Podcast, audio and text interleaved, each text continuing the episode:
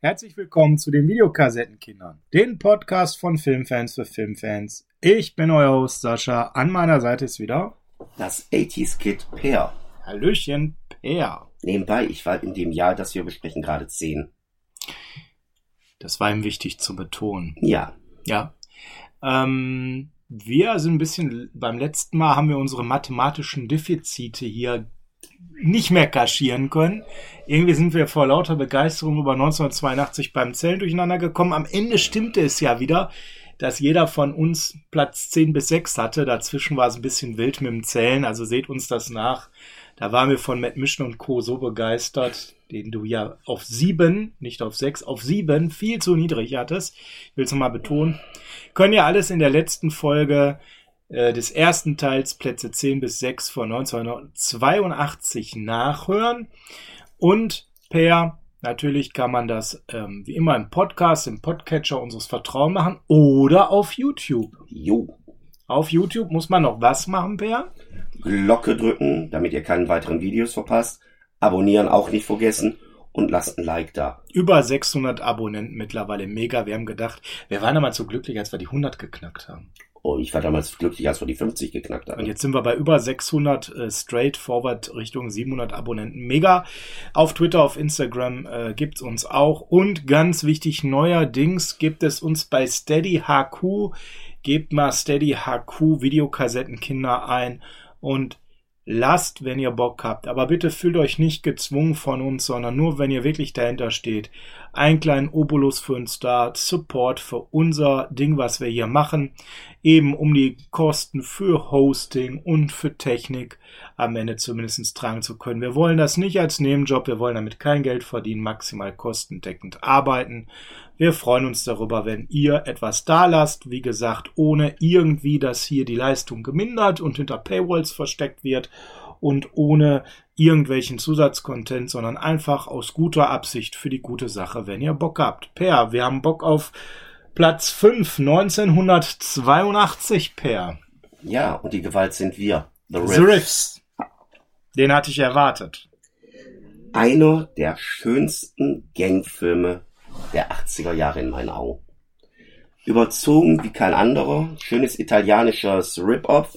Stellenweise habe ich das Gefühl, ich habe so Klapperschlangen-Vibes hier.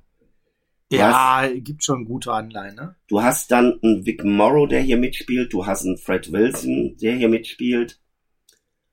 Und ja, worum geht's? Also wir haben ja das Jahr 1990, ferne Zukunft 1990. Weit, weit nach vorne. Ganze Bronx wird nur noch von Banden beherrscht. Ich naja. kenne den Film übrigens unter dem Titel The Bronx Warriors. Ja, gab's auch. Und dann haben wir halt hier so den Fall, dass hier ja so eine reiche Tochter sich gegen ihre Familie aufstemmen will und haut in die Bronx ab und wird dann von, ich liebe diesen Namen, Trash aufgelesen. Ja, passt aber auch. Der gute Mark Gregory, der passt, in der Hose rumläuft, wo du denkst, geht's nicht noch enger? Nein, weil dann hätte er sich gar nicht mehr bewegen können. Der nebenbei, glaube ich, auch nur gecastet worden ist, weil er gut aussah und Bodybuilder war oder Sportler, ich weiß es nicht mehr. Und der Film macht von der ersten Minute bis zum Schluss Spaß. Der ist gewalttätig, der hat heftige Shoot aus. Der hat ja, Gangs, die so Comic Relief mäßig sind. Ich denke so an Geschichten, dass du da, dass du da, ähm, ja, Skater hast, dass du da Tänzer hast in ihrer eigenen Bande, die aus irgendeinem Musical zusammenstammen scheinen. Also die Bronx ist ja schon eine Steinwüste. Ja, das, ja, das, das ist schon mal ganz wichtig. Die ist total runtergekommen. Ganz wichtig. Also es wird dargestellt, als sei ich schon gerade der atomare Krieg ausgeübt. Absolut. Also, also das finde ich jetzt erstmal, so sieht die Bronx aus. In acht Jahren. Also 1990. Ja. Und was ganz wichtig ist bei The Riffs, es gibt mehrere Filme angeblich. Eigentlich gibt's nur zwei. Es gibt da noch Riffs 2. Riffs 3 ist ein absolutes Etikettenschwindel. Was ich aber ganz lustig finde, dass dieser Mark Gregory ja auch noch eine andere Reihe gedreht hat. Nämlich das italienische Rambo-Rip auf. Nämlich Thunder. Mit Raimund Harmsdorf. Ui. Raimund? Raimund. Raimund. Das ist auch so, wo du denkst, den Italienern ist gar nichts heilig. Mhm. Jedenfalls in den 80ern, dass die selbst Rambo kopiert haben. Aber so Riffs, die Gewalt sind wir, ist so ein Film, Schlag in die Schnauze zum Teil. Ja. Die ein oder andere Anleihe an die Klapperschlange. Mhm. Und der macht Spaß. Ja, Per. Dein Platz 5. Mein Platz 5, Poltergeist. Den hätte ich tatsächlich auch noch gehabt. Mhm. Ähm, Habe ich nicht höher, weil ich bin nicht so ein Fan von diesem Film wie einige andere ähm, das vielleicht sind, sondern ich bin hier an der Stelle. Ich mag den Film, ich finde es ein guter Horrorfilm, aber es ist kein Wow-Film, den man unbedingt gesehen haben muss. Der ist auch leider nicht im Stream zu sehen, genauso wie The Riffs. Da müsst ihr euch irgendwie andere Möglichkeiten besorgen, vielleicht das Original holen, aber an sich finde ich, ist Poltergeist ein überdurchschnittlich guter Film. Ich denke, jeder weiß, was da passiert. Das Drehbuch kam von Stephen King, Regie Toby Hooper, also da sind ganz namhafte Menschen am Start gewesen. Ja, wobei, wer hat Regie geführt? Ja, Also war es wirklich Toby Hooper oder war es nicht doch Spielberg? vielleicht doch eher, ne? Spielberg eben parallel zum Mega-Hit E.T. am Start. Ähm, kommen wir vielleicht noch im weiteren Verlauf dieser Folge dazu, wer Echt? weiß. Ja. Und ähm, ja, es geht halt insofern, insofern äh, um eine, ich denke mal, allen bekannte Handlung, die wir jetzt auch gar nicht so tief ausführen wollen. Aber zu dem Zeitpunkt damals war das natürlich schon recht bahnbrechend, was wa- da zu sehen war. Und es war ja auch so ein neuer Zeitgeist von Kino, der aufbrach, mit, wie schon gesagt, E.T. und anderen Filmen. Äh, Also ich mag Poltergeist. Poltergeist, ich mag drin. Oh, wir werden hier gerade weggesaugt. Ja? Ähm, Fakt ist, dass das schön erzählt ist, wie dieses Besondere, dieses Übersinnliche, wie auch immer, so ganz langsam sich reinsneakt, so in das Alltagsleben. Ähm, der kleinen Carol, gespielt von, von Heather O'Rourke. Ja, Per tanzt gerade mit seinem Sauger. Sehr amüsant hier übrigens im Hintergrund. Ähm, ja, und äh, das dann sich immer mehr aufbaut. Und das ist natürlich mega interessant erzählt. Ähm, mit dem Elternhaus, mit den Geschwistern, Kindern. Ja, und dann kommt eben, nachdem das sich immer mehr aufbaut und alles sich eben auf Carol Ann konzentriert mit diesen Vorkommnissen. Da kommt nachher dann eben auch der Parapsychologe zur Hilfe und ähm, es macht eben riesen äh, Spaß, das zu sehen, wie sich diese Spannung aufbaut, wie man, wenn man den Film das erste Mal sieht, auch gar nicht so richtig weiß, was ist das nächste. Ja, das ist schon gut gemacht. Aber der Film, das darf man nicht vergessen, er gilt als Horrorfilm. Für mich hat er auch immer ein bisschen so einen humoristischen Charakter dahinter. Weil so dieses bürgerliche, dieses gut bürgerliche wird da für mich ziemlich schön auf das Korn genommen in mehreren Szenen. Aber der ist natürlich auch ein Gruselfilm, der viel, viel Spannung aufbaut. Ähm, und der jetzt gar nicht immer so harmlos ist per ist, wie man vielleicht oberflächlich meint. Ja, es gibt ja nun mal einmal diese Geschichte. Moment. Entschuldigung. Es gibt ja die Geschichte auch mit dem Schluss, Hm, genau. wo du dann im Finale die Situation hast, dass die Protagonisten in so ein, was war das, der Swimmingpool, glaube ich, in dem Leichen hochgekommen sind, so nicht lebende, sondern einfach nur verscharrte. Und das Gerücht hält sich, und ich glaube, es ist noch mal so ein Gerücht, sondern es ist tatsächlich so gewesen, dass das wohl echte Leichengeteile gewesen sind. Ah ja, wie auch immer. Auf jeden Fall sehr atmosphärisch dicht nachher erzählt mit äh, immer krasseren Szenen und dann auch mit einer Reduzierung dieses Humors, dieser satirischen Ansatzes, zieht er dann einen doch so richtig rein und der macht dann einfach auch Spaß. Ja, es liegt aber auch an den Darstellern, auch die kleine Carol Ann. Großartig, wie die spielen. Sie muss man sind wieder da. Also wirklich großartig. Per, dein Platz 4. Ähm, dein Platz 4. Ja, ein Film, den du garantiert nicht auf Scheibe hast. Okay. Khan. Star Trek 2. Der Fluch des Zahn. Äh, Ah ja, Zorn dann ist ja jetzt Zeit, mich entspannt zurückzulegen. Da bin ich ja jetzt mal raus. Wenn man sich den ersten Star Trek anguckt, Mhm. der eine zweieinhalb Stunden äh, aufgeblähte Episode ist einer Folge aus den 60ern, wo du gefühlt zehn Minuten hast, wie man nur mit der Kamera an dem Raumschiff lang gleitet und ich mich heute noch frage, was soll der Film gut sein? Der ist langweilig. Hat man es dann mit der Zorn des Khan tatsächlich geschafft, einen richtig geilen Film zu machen, der super atmosphärisch ist, der auch ein paar richtig heftige Szenen hat, der sich auch hier wieder auf eine Folge aus der Original-TV-Serie beruft, wo man einen Ricardo Montalban wieder mit ins Boot holt, der in den 60ern genau die Rolle des Khan schon mal gespielt hat. Und die dazu geführt hat, dass sich bei mir immer noch das Gerücht hält, nur jeder zweite Film der Star Trek-Reihe ist ein guter Film.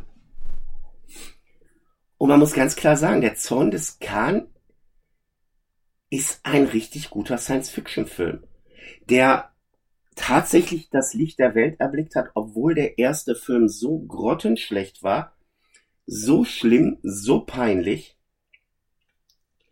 macht der zweite Film richtig Spaß. Die Leute haben wirklich Top-Leistung gebracht, die Effekte sind gut, die Handlung ist gut.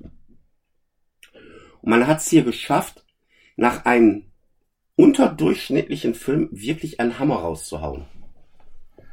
Und das muss man dem Film halt lassen. Das ist ein Burner. Ich weiß, du kannst mit Science Fiction nicht wirklich was anfangen, aber der Film ist einfach nur geil. Und ja, mehr kann ich dazu nicht sagen. Ist viel mehr, als ich dazu sagen kann, weil, ja, da muss ich mich tatsächlich komplett rausklinken. Ähm, dein Platz 4, ja, weil das ist einfach nicht meins. Deswegen steht es mir auch gar nicht zu, da jetzt irgendwas Negatives zu sagen.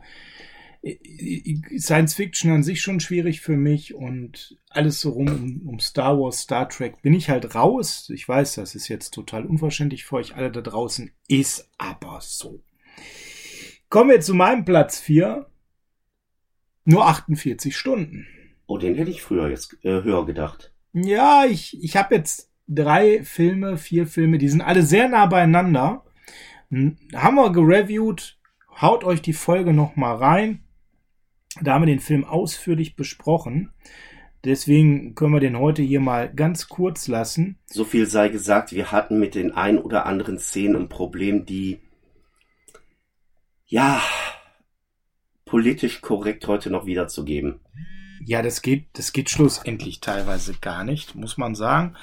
Ähm, weil das äh, ja extremster Zeitgeist war, aber eben auch ein Stück weit äh, im, eine Situation, die mal ganz klar benannt wurde. Folge 69 war es damals nur 48 Stunden von Eigentlich Ende, für Eis und Stiel nehmen müssen. Ende Januar. Ähm, zieht euch rein, haben wir gereviewt. Deswegen, Per, geht's direkt weiter mit deinem dritten Platz. Ein Canon-Film. Mhm. You can, I can kennen. Ah, nee. Der Swift 2, ein Mann ohne Gnade. Uiuiui, ui, der Mann, und so hoch. Okay. Der Film ist ein Burner. Ja. Auch heute noch. ja. Der ist sehr eindrucksvoll.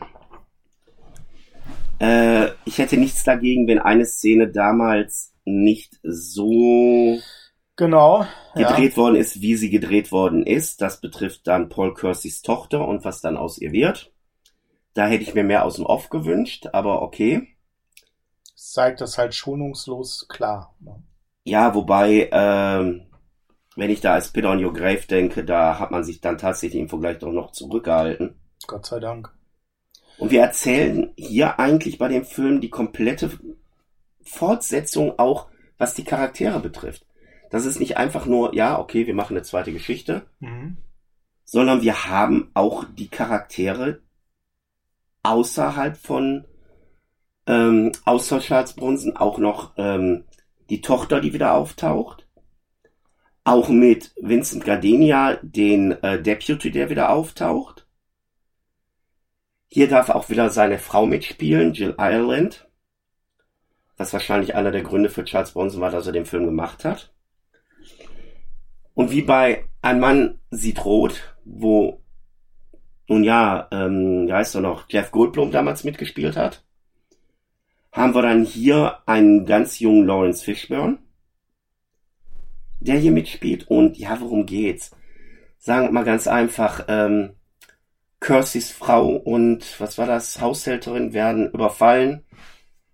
Äh, dem passieren schlimme Dinge. Kirstys Tochter stirbt danach. Und Kirsty macht das, was er am besten kann, rot sehen und keine Gnade haben. Und ja, geht der Gerechtigkeit in eigener Sache nach. Und der Film ist halt insofern auch so eindrucksvoll, weil, ja, gerade wenn man New York nimmt, nicht umsonst sagt man, geht abends nicht im Central Park. Und ein Mann ohne Gnade oder der Mann ohne Gnade ist wirklich so, ja, ein Brett. Stellenweise merkt man es bei Canon an, okay, wir müssen noch einen draufsetzen. Wie gesagt, diese eine Szene hätte ich drauf verzichten können. Aber trotz allem ist das ein richtig guter Film. Den ich mir auch immer wieder mal gerne angucke. Ja, ähm, die ganze Reihe hat ja nun mal einen gewissen Anklang. Du hast eigentlich alles schon gesagt und wir haben es ja auch in der Vergangenheit auch schon mal beleuchtet, weil wir haben uns ja schon mal mit dem Film und mit dem Hauptdarsteller auch schon mal ein bisschen länger befasst. Wer unsere ähm, Podcast-Serie verfolgt, der weiß das. Ja, und dementsprechend brauchen wir da gar nicht mehr viel drauf eingehen. Kommen wir zu meinem Platz drei. Jetzt wird's langsam kritisch, ne? Ich höre. Mhm. Ich möchte mit dir über Augen sprechen. Augen? Augen eines Tigers. Rocky kann doch in dem Jahr gar nicht. Na, aber doch. Wir reden über das Machjahr. 1982 war das Machjahr von Eye of the Tiger. Echt? Ja, tatsächlich. Ist er dir durchgerutscht? Ist mir durchgerutscht. Da bin ich ja sehr froh, dass ich den jetzt bringe, sonst hätten wir den gleich vermisst. Äh, Wir müssen mal ein bisschen gucken, wann war das Machjahr, wann war Kino-Release, das ist ja immer ein bisschen tricky. Gedreht wurde dieser Film und war auch das Erscheinungsjahr in Amerika 1982. Okay. Rocky 3. Und kam dir hier wieder 83 erst raus, ne? Dementsprechend per Das Auge des Tigers, für mich ein saustarker Rocky-Teil. Ähm, mit, mit der stärkste läuft auf Paramount und bei MGM können wir den streamen. Ja, was soll ich da groß sagen? Rocky, ne? Also es, ist natürlich einfach eine mega Filmserie, die ähm, viele starke Teile am Anfang hatte. Dann Teil 5, das war sicherlich gar nichts.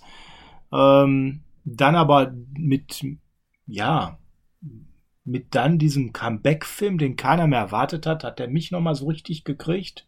Sehe ich genauso. Also Rocky Balboa hat. Äh, Stark. Wie soll ich sagen, hat mein Desinteresse an Rocky vernichtet und wieder aus der Versenkung hervorgehoben. Es war wirklich ein Film, den wollte ich mir erstmal gar nicht angucken. Ja.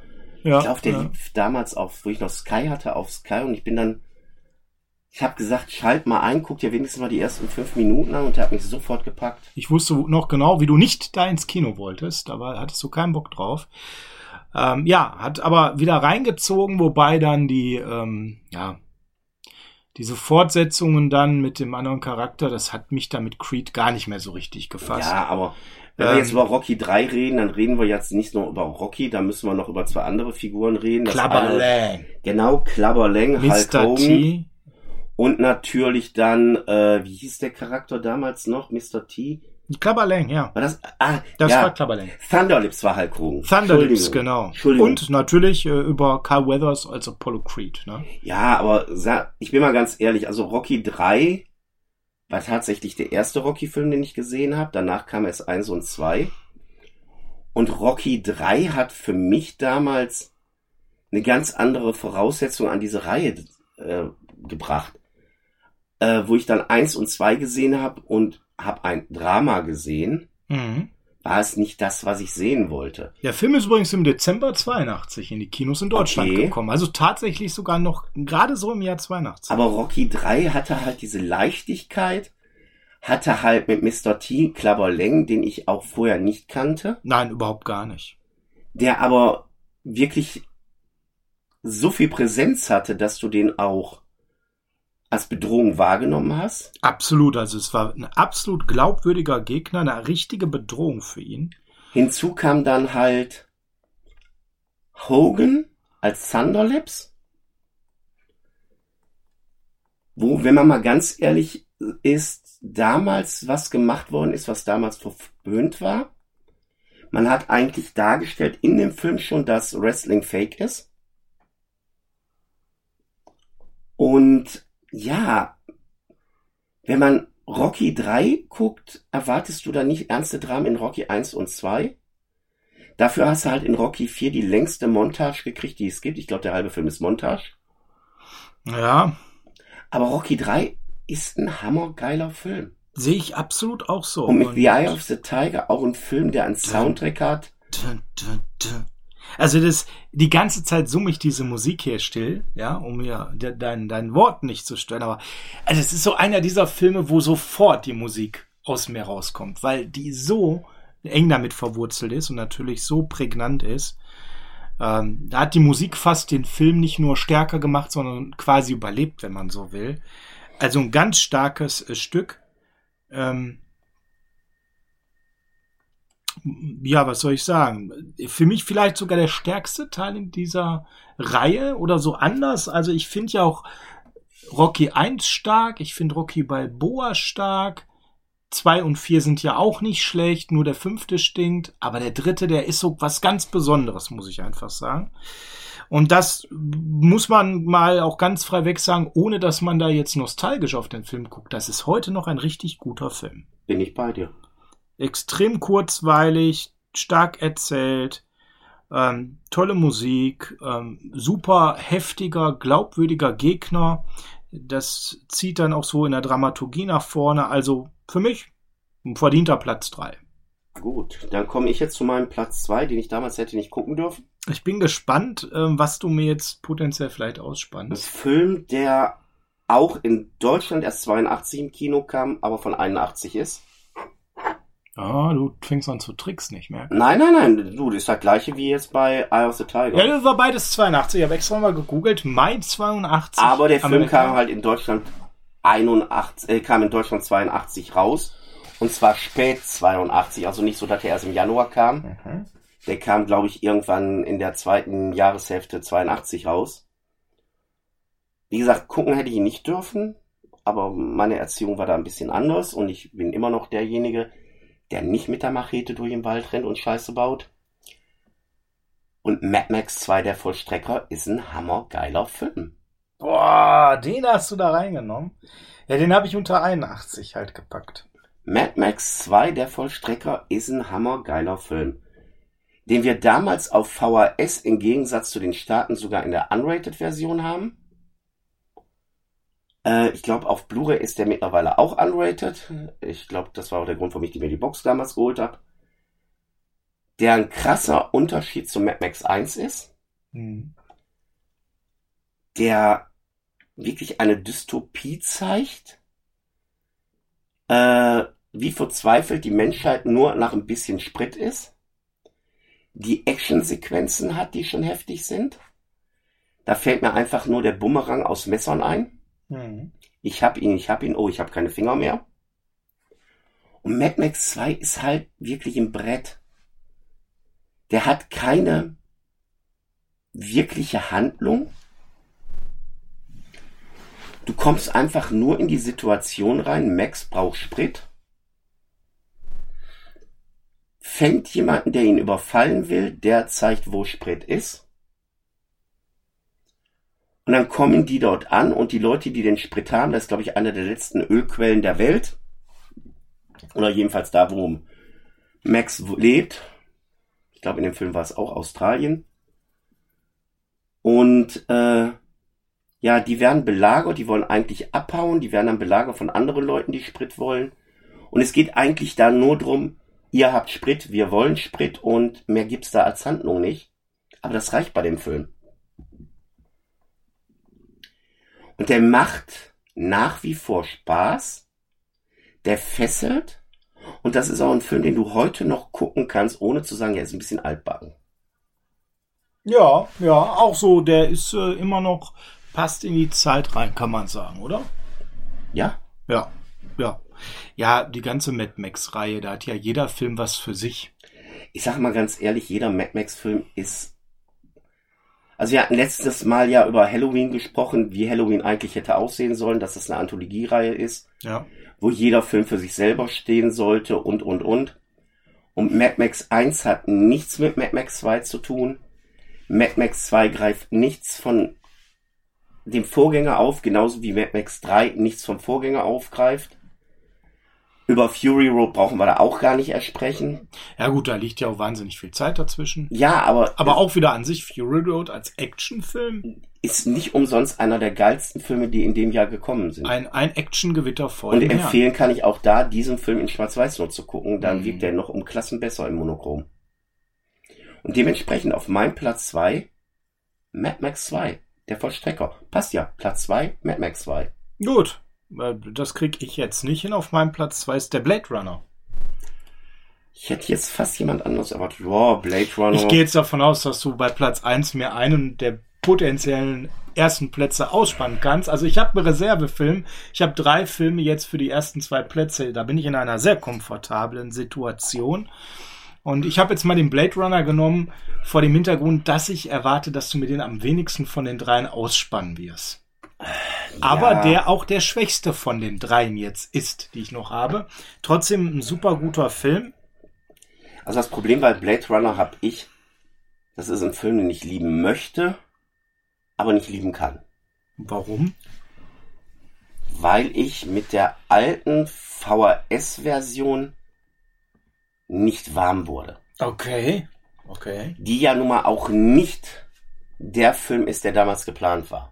Ja, richtig. Genau, das ist hier für die Story des Films vielleicht mal ganz wichtig. Vielleicht magst du es mal so in drei Sätzen kurz erzählen. Ja, das heißt, äh, ich sag mal, eines der markantesten Sachen ist, dass man was die Anfangssequenz von The Shining als Endsequenz im Blade Runner bringt. Man hat einfach die Szene da rein kopiert. Und eine der wichtigsten Aussagen, ähm, aber dazu muss man auch was zur Handlung sagen. Es geht ja darum, dass Harrison Ford ein Blade Runner spielt. Das heißt, der jagt Replikanten, also Androiden, die durchdrehen oder nicht der Norm entsprechen. Und es wird eigentlich immer angedeutet, wenn man im Originalcut guckt, das wird sogar bestätigt, dass äh, Decker, sprich so heißt die Figur von Harrison Ford, ja selber ein Replikant ist. Genau. Das hat man in dem alten Kinocut komplett weggelassen oder ausgetauscht. Und ich bin einfach nicht mit Blade Runner warm geworden. Das ist ein Film, ich wollte ihn immer lieben, aber ich konnte es nicht. Mit dem Wissen, dass es ja jetzt mittlerweile eine tolle Edition gibt, die wir beiden ja seit Jahren haben, ähm, mit einem ganz anderen Cut, wie blickst du heute auf den Film? Wohlwollender, aber ich sag ganz ehrlich, ich kann ihn immer noch nicht lieben. Ah, das ist also wirklich ein ambivalentes Verhältnis. Ja. ja. Kann man das so sagen? Es ist einfach so der Film, ich möchte dich lieben, aber ich kann es nicht. Okay, okay, okay.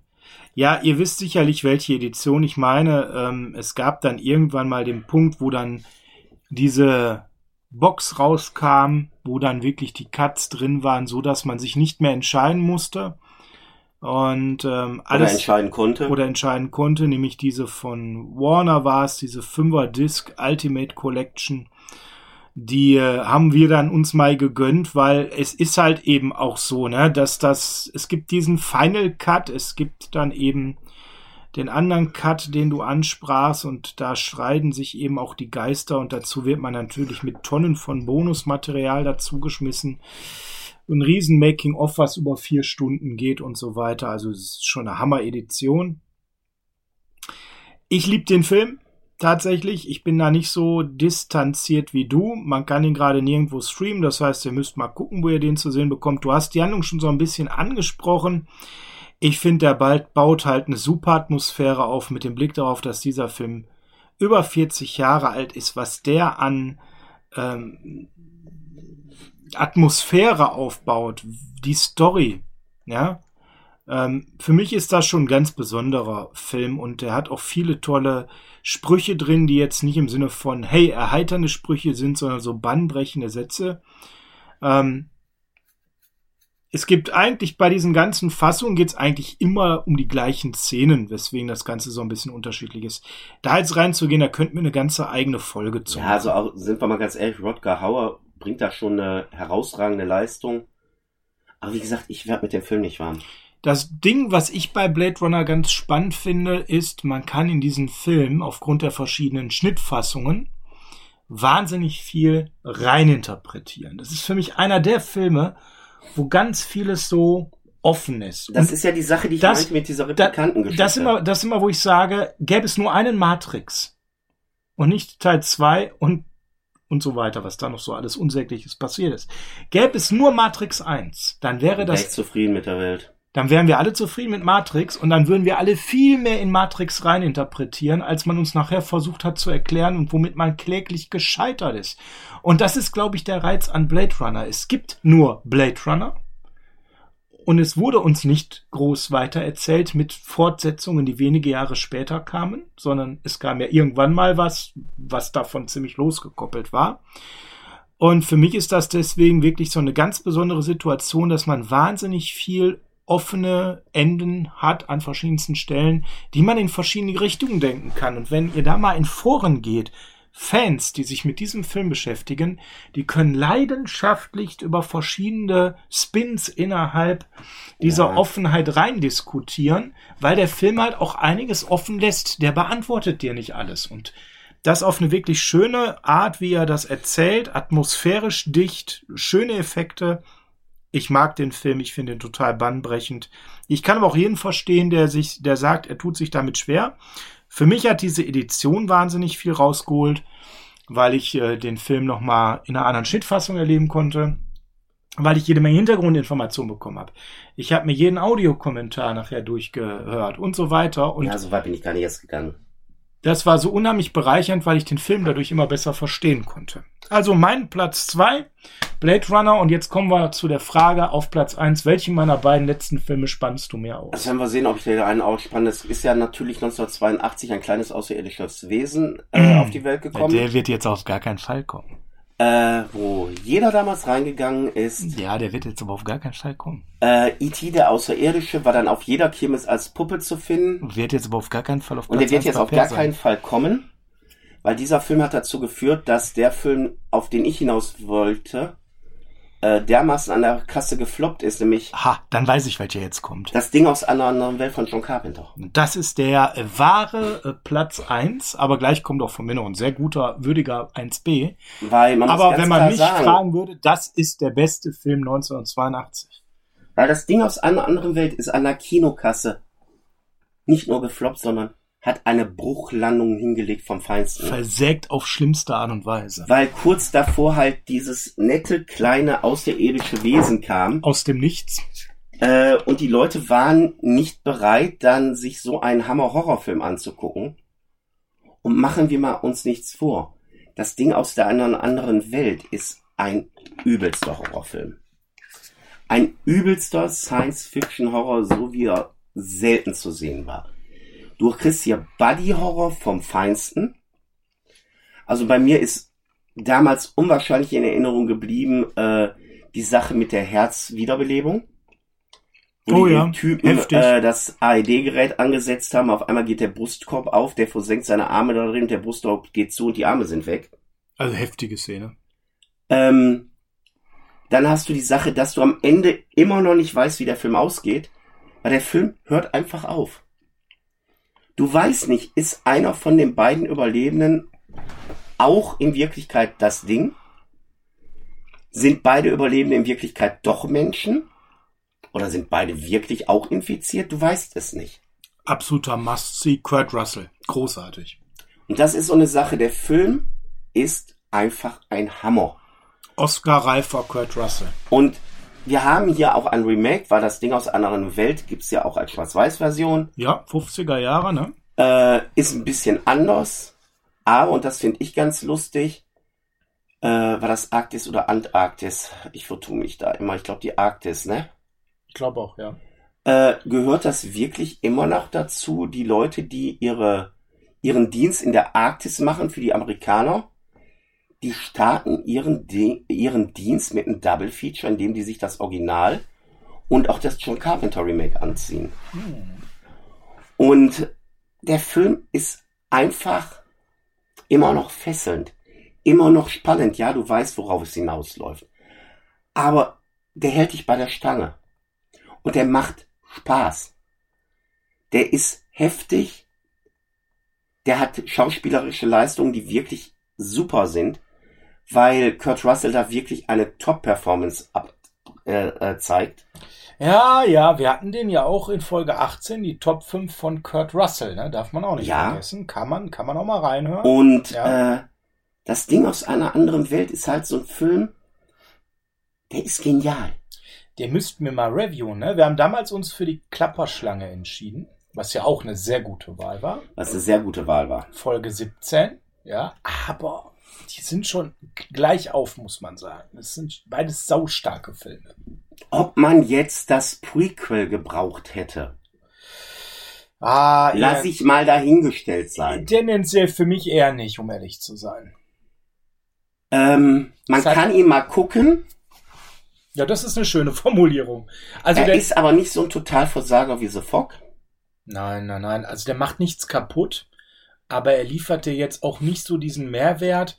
Das ist für mich so, für Komplettisten, guckt es euch an, es ist schön, man kann es sehen, es macht nichts kaputt, es ist nicht schlecht. Wobei man auch da sagen muss, guckt euch erst das Carpenter Remake an und dann das Prequel, weil sonst nimmt ihr zu viel dem Carpenter-Film vorweg. Ja, ja, verstehe, was du meinst. Ja. Und was man den Machern von diesem Prequel zugute halten muss, die waren wirklich mit Herzblut dabei, weil die wirklich drauf geachtet, geachtet haben, dass alles noch im Kontext spielt. Mhm. Also der Film endet ja genauso, wie der Carpenter-Film anfängt. Ja. Mit, mit genau dem Anfang von Carpenter. Das hat man da reingemacht. Du erkennst sofort alles wieder, wenn die äh, waren es die Schweden, die Norweger, die Finnen, einer aus dem Dreiländereck. Ähm, wenn die in Carpenters Film zu dieser Station gehen, die ja verlassen ist, will ich jetzt nicht sagen, aber schon zu Ende attackiert. Und du erkennst halt im Prequel so gewisse Szenen sofort wieder, wo du sagst, ja, das ist die Szene aus dem Carpenter-Film nachher. Mhm. Mhm. Und das mhm. Ding aus einer anderen Welt ist wirklich so mhm. ein geiler Film. Absolut, ja. Also da, was soll ich groß erzählen? Kurt Russell, Oscar-reif, Setting unfassbar beeindruckend, beklemmend, atmosphärisch dich total reinziehend, aufsaugend. Also man ist voll drin, äh, mega und ja, leider ein brutaler Kinoflop. Muss man so e sagen, ja, wegen, wegen E.T., ja, und ähm, naja, aber absolut gerechtfertigter Platz eins und tatsächlich eigentlich auch mein Platz eins. Aber ich weiß ja, wie großer Fan du bist, deswegen habe ich jetzt mal mit Blade Runner so eine kleine Vorlage oh, geschaffen. Danke. Ja, und hatte da ja hinten heraus noch einen reingearbeitet, damit du frei entscheiden kannst. Und da nehme ich jetzt Rambo auf Platz eins. Auch ein genialer Film. Der jetzt nicht so genial ist wie deine Platz 1 und der eigentlich äh, Platz 2 ist. Wobei man auch bei Rambo sagen muss, den haben wir ja letztes Jahr im Kino sehen dürfen. Genau, Folge 44 Cinema Rewatch Rambo First Blood. Und wir haben damals ja auch festgestellt, dass der Film genauso heute noch funktioniert wie damals. Absolut, also wir haben ja da im Kino gesessen, das war ja im äh, Februar, glaube ich, 23, also ziemlich genau vor einem Jahr, ähm, im Rahmen da dieser ähm, Wiederaufführung von alten Kinofilmen und haben gesagt, Mensch, das, das ist doch mal was, das probieren wir aus. Wir hatten schon die Klapperschlange gesehen, der hat auch sehr gut wieder funktioniert im Kino. Bei ein, zwei Effekten auf der Leinwand denkt man sich natürlich schon, okay, hm, ja, älterer Film. Aber dann sehen wir Rambo und vor allem, wenn man den Film so wie ich, ich weiß gar nicht, wie es bei dir war, länger nicht mehr gesehen hatte. Ja, ich hatte ihn auch schon eine ganze Zeit man, nicht mehr gesehen. Man, man, man kommt auch komplett wieder in die Story rein und man versteht, wie sich die Story aufbaut und dann diese, diese Entleerung und von, von dieser ganzen Frustration von ihm bis hin zu dieser depressiven Schüben am Ende. Also das, das zieht dann voll rein und die Sozialkritik. Und das ist ja immer wieder das, jeder, der, der so, sich für solche Filme interessiert, immer wenn ich sage, Rambo 1 ist ein sozialkritischer Film, da lachen immer alle, weil sie natürlich dann die Actiongewitter ab Teil 2 bis 47 im Kopf haben. Ja, okay, wenn man jetzt John Rambo ist der vierte Jahr mit Rambo vergleicht, da liegen Welten zwischen. Da liegen Welten zwischen. Es geht ja wirklich nachher nur noch um Schlachtplatte. Rambo Teil 1 ist nun mal ein Film, der extremst sozialkritisch ist. Ja, der hat Action, gute Action, die immer noch, wie gesagt, vor einem Jahr im Kino super funktioniert hat. Der Film hat mega Spaß gemacht, aber er kritisiert halt auch ganz klar Umstände der damaligen Zeit in Amerika in einer ungewohnten Offenheit und Klarheit. Und ihr merkt, wir stehen auf sowas. Wir hatten immer mal wieder in den letzten Folgen Filme, wo wir darauf hingewiesen haben, ähm, dass uns sowas wichtig ist, wenn Dinge bewusst kritisiert werden, wenn Dramedy-Anteil dabei ist oder wie auch immer. Also das ist ja nun mal bei Rambo definitiv auch der Fall und ich kann es auch immer wieder nur sagen und ich weiß, heutzutage denken viele mehr so wie ich. Früher hättet ihr mich für bekloppt erklärt. Ein Sylvester Stallone ist kein verkehrter Schauspieler. Der wird sicherlich wer Copland gesehen hat zum Beispiel, der wird mir recht geben, der Mann kann Schauspielern. Also da muss man jetzt ganz klar sagen, wer ihm das Schauspiel abspricht, der hat noch nicht Rambo, ähm, Entschuldigung, nicht Rambo.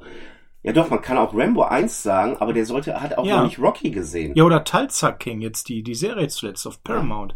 Er kann das ja nun wirklich und ähm, äh, bei Rocky oder auch bei Rambo 1, definitiv. Man nimmt ihn, diesen etwas ähm, einfältigen, aber liebenswerten Soldaten, Ex-Soldaten, der das Herz auf dem rechten Fleck hat, total ab.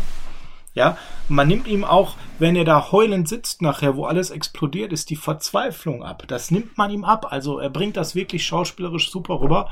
Und das wird mir halt immer so ein bisschen, ähm, das fliegt zu sehr unterm Radar für mich, weil das ist anders als bei Schwarzenegger. Stallone konnte immer wirklich schauspielern, Schwarzenegger halt nicht. Und ähm, auch die anderen so, Lundgren, die jetzt so in dieser Branche waren, wenn auch nicht so groß wie diese beiden, die konnten nicht so schauspielern, wie er schauspielern konnte. Er hat sich halt sehr zeitweise auf diese Action-Sachen reduzieren lassen, aber schauspielerisch war er dem immer deutlich überlegen. Ja, bin ich bei dir. Wobei man ja auch sagen muss, er hat ja auch so Filme gemacht und ich weiß, du magst ihn nicht, ich liebe ihn trotzdem diesen Film mit Dolly Parton gemacht, wo ich ihn auch ganz toll finde. Der Senkrechtstarter, wo er dann als Sänger sich versucht. Und mir macht der Film Spaß. Ja, der hat. Und das ist auch viel kein aus, Ja, er hat viel ausprobiert, zeitweise natürlich. Das sagt er ja auch in seiner mh, hm, Biograf Biografie ganz deutlich und Schwarzenegger ja auch. Haben die beide so einen ganz ungesunden Wettkampf miteinander gehabt. Wer ist der Größere? Und da haben sie beide so ein bisschen die Dinge aus den Augen verloren mussten sich actionmäßig erst übertrumpfen und dann Weil nachher auch beide unbedingt Komödien machen. Ungesunden Wettkampf. Einer deiner Lieblings Sylvester Stallone Filme. Stopp oder meine Mama schießt. Ach du Heiliger. Weißt du, warum Sylvester Stallone den Film gedreht hat? Ja, mit Schwarzenegger den nicht dreht. Weil Schwarzenegger genau dieses Gerücht gestreut hat, dass er den Film drehen wollte, weil er von vornherein gesagt hat, boah, das ist eine das wird ein Rohkopierer. Und hat das Gerücht gestreut, dass er den drehen will und Schwarzenegger hat gewusst, das wird ein Rohrkrepierer und hat einfach die Hoffnung gehabt, dass Stallone zugreift. Und hat er getan und es war ein Rohrkrepierer. Ja, das haben sie in ihrer Biografie mittlerweile geteilt. Für mich auch übrigens immer noch einer der besten Filme mit ihm, äh, Demolition Man. Auch ja. großartig, Tango und Cash. Also der hat ja wirklich tolle, tolle Filme zu der Zeit damals gemacht. Ja, dass der Platz 1 Per wie immer dann am Ende einer Top 5 oder Top 10 kurz die Honorable Mentions. Wir haben jetzt mehrfach E.T. angesprochen. Warum hat es beidseitig E.T. nicht in die Top 10 geschafft? Weil ich E.T. nie mochte. Ich habe E.T. nie gemocht. Also ich, ich weiß nicht, warum die alle da reingerannt sind. Ja, ich mochte, wobei ich muss jetzt sagen, sagen, in den 80ern, wir sind mit der Schulklasse in E.T. gegangen. Weil irgendwie war das keine Ahnung, wir durften in, in diesen Film rein. Ich war in der vierten Klasse und wir durften in IT e rein. Es war so eine Ausflugsgeschichte. Und die waren alle so, ah, und ich habe da nur gesessen, wo ich will nach Hause.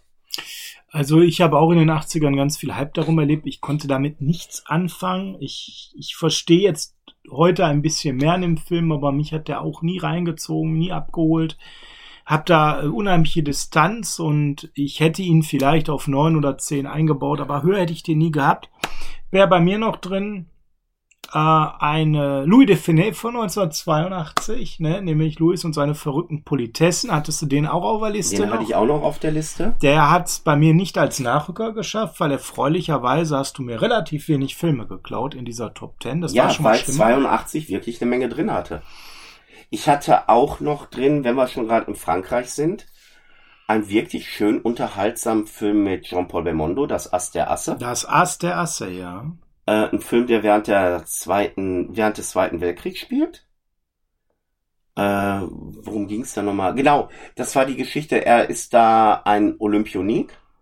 Das ging um die Olympischen Spiele in Berlin. Und Jean-Paul Belmondo muss sich dann äh, darum kümmern, da einen jüdischen Jungen und seine Familie außerhalb von Nazi-Deutschland zu schaffen. Ein Film, der mir damals auch richtig Spaß gemacht hat. Ja. Genau wie ein Film, der mir richtig Spaß gemacht hat in dem Jahr. Äh, und zwar der vierte Teil einer Serie, wo mir tatsächlich, was den komödiantischen Teil betrifft, der vierte Teil am besten gefällt. Okay. Nämlich Eis am Stiel 4, Hasenjagd. Ah, ja, okay. Das ist für dich der Film, äh, wo die beim Bund sind. Ah, ja, dann, also, ich bin da jetzt nicht so drin im Eis am Stiel Game. Wo man wirklich mehr auf Humor gesetzt hat, außer auf blanke Brüste. Mhm. Und Eis am Stiel ist für mich ja eh eine unterschätzte Serie, gerade was den ersten und zweiten Film betrifft. Äh, ab dem vierten wurde es dann, oder nach dem vierten besser gesagt, wurde es dann immer mehr und mehr klamaukig. Aber der vierte ist so das letzte Aufbäumen einer Reihe, die nochmal zeigt, wofür sie eigentlich noch steht, außer für blanke Brüste und entblößte Hintern sondern auch für eine nette Art von Humor und Liebesgeschichte. Und ja, Eis am Stiel 4 ist dann auch so eine Sache, wo ich sage, den kann ich mir immer noch angucken. Okay. Ist ein bisschen aus der Zeit gefallen, muss man klar sagen. Äh, wie auch andere Filme, die in dem Jahr noch rausgekommen sind. Gerade was deutsche Filme betrifft.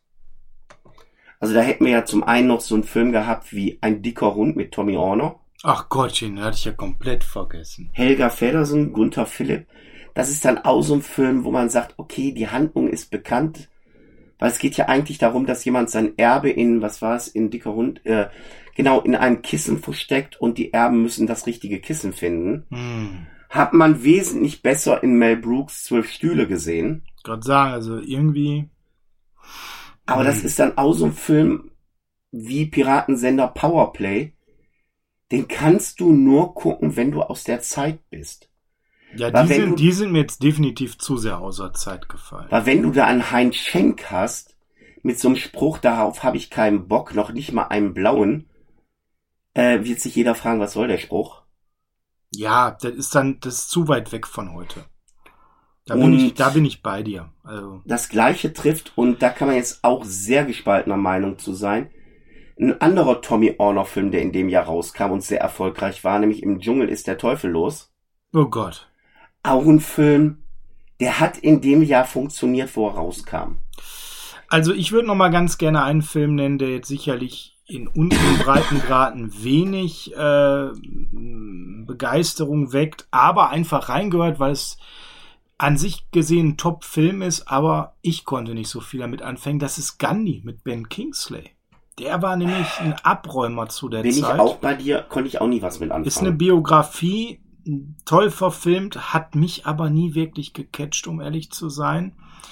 Ähm, sollten wir aber nochmal redaktionell hier erwähnen, weil im Endeffekt ist es ja schon so, der war schon recht angesehen und kriegt gute Kritiken, sollte man erwähnt haben. Ein Film, Per, da wundere ich mich schon, dass du den nicht in den Top 10 hattest. Ich mag ihn, ja. Ja, ich weiß, äh, du jetzt kommen wird. ja. Ich, wir haben ja über Stallone gesprochen, da müssen wir auch über Schwarzenegger reden. Ich habe vorhin extra so lange über Stallone gesprochen und dann Schwarzenegger eingebaut, weil ich dachte, der Film von 1982 von Schwarzenegger, der käme jetzt noch von dir, der kam aber nicht. Ja, Conan der Barbar wirst du meinen. Richtig. Ja, Ja. Nicht dein Film. das ist, wie gesagt, 82 kam eine Menge raus. Aber was auch nicht so mein Film war, war Amityville 2. War auch nicht mein Film. Auch Manhattan Baby von Lucio Fulci. Ja, aber bleiben wir doch mal bei Conan der Ding. Barbar. Warum war das nicht dein Film? Du Es ist mein Film, aber es ist keiner unter dem Top Ten. okay, okay. Weil ich finde, oder anders gesagt, ich komme mit den Büchern besser klar als mit Conan der Barbar als Film. Und der Film ist gut, versteht mich nicht falsch. Mhm.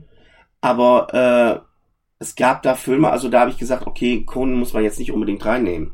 Okay. Ja, wen ich noch super gerne drin gehabt hätte, aber irgendwie bei all den Filmen und du hast mir so wenige geklaut, hat das am Ende doch nicht reingeschafft, ist Tron. Oh, Tron, ja. Hat mir Spaß gemacht. Also, ich muss sagen, Tron Legacy fand ich da nochmal stärker mit dem Daft Punk Soundtrack. Äh, und dann war ich jetzt auch ein bisschen älter und mehr drin in den Film. Also ich fand bei Tron geil Bei Tron war ich halt-. Bei Tron war ich halt zu jung damals. Dat, wenn ich die jetzt heute mir anschaue, geben die Filme mir mehr. Ne? So, Ja, das ist so mein, mein letzter so an der Stelle. Ich hätte jetzt auch noch einen anderen Film erwartet, weil Thomas Millian kann ja auch in dem Jahr raus, über den wir schon mal gesprochen haben. Ja, Nämlich das Schlitzohr von Highway 101. genau, der fehlt auch noch.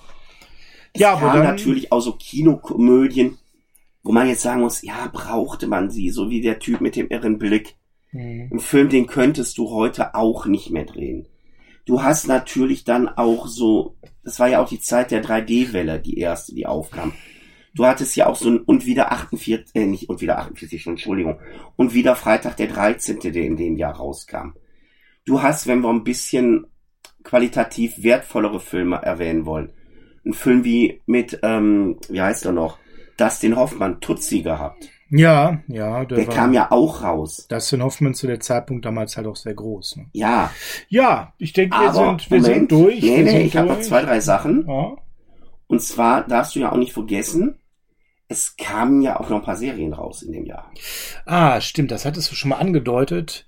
Dödit, dödit, dödit, dödit, Ein Mann und sein Auto. dödit, dödit, Knight Rider. Ein Mann und sein Auto kämpfen gegen das Unrecht. Sind wir mal ganz ehrlich, die Serie ist aus unserer heutigen Grausam. Sicht Ich habe seit grausam. zig Jahren nicht gekannt, mehr äh, ge- gesehen, aber ich kann sofort wieder die Musik abrufen. Ja, weil wir haben sie, wo sie rauskam, und sie lief damals auf RTL. Ja, das war äh, für mich eine der RTL äh, Emporkömmlinge.